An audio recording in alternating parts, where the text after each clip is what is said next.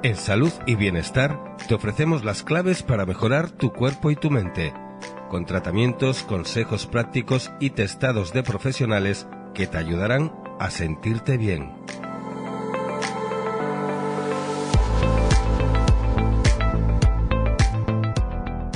Bienvenidos a Salud y Bienestar.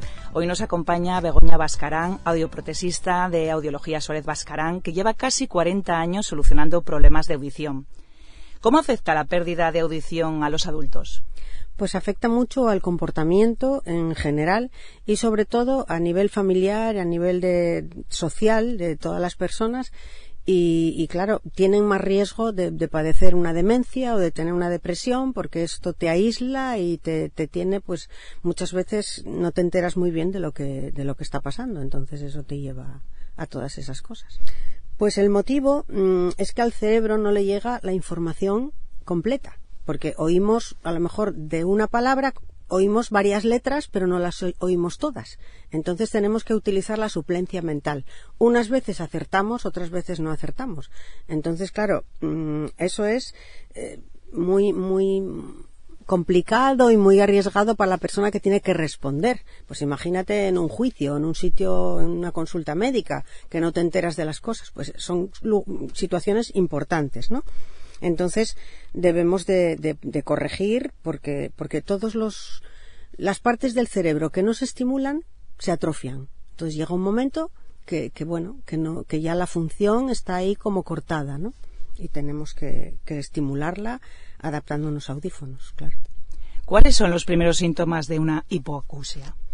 Pues los primeros síntomas suelen ser eh, todo el mundo habla bajo, mm, el timbre ahora suena muy bajito, no sé qué pasa, que, que no oigo el intermitente del coche, mm, parece que todo está y, y todo tiene, en la mayor parte de los casos, siempre echamos la culpa a los demás o a los factores externos, no que a nosotros nos está pasando algo.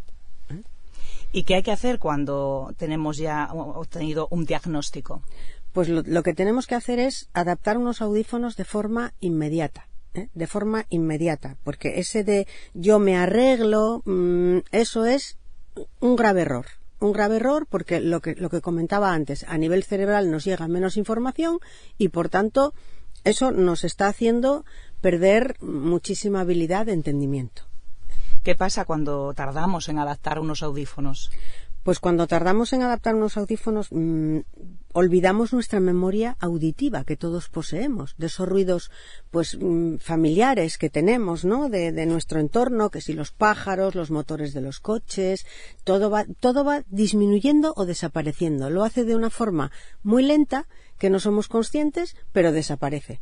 No oímos igualmente nuestra tos, los ruidos corporales, los estornudos, todas esas cosas las vamos olvidando. La cremallera del, del, chaquetón, todo eso lo vamos olvidando. ¿Qué ocurre? Que claro, creemos que deja de existir, pero no es así. Y cuando lo corregimos con, con la adaptación de audífonos, es una sorpresa mm, enorme, ¿no? Es que ahora el microondas pita y, es que ahora, y yo antes no me, no me enteraba, ¿no? Y es que ahora oigo la puerta del vecino cuando llega y yo ya no la oía.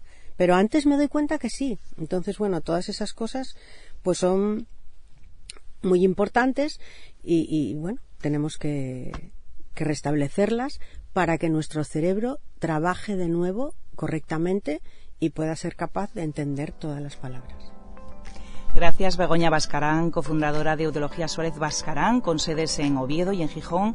Más información en audiología.es. Hasta la próxima cita. Salud y bienestar. Elcomercio.es. Gracias por escuchar.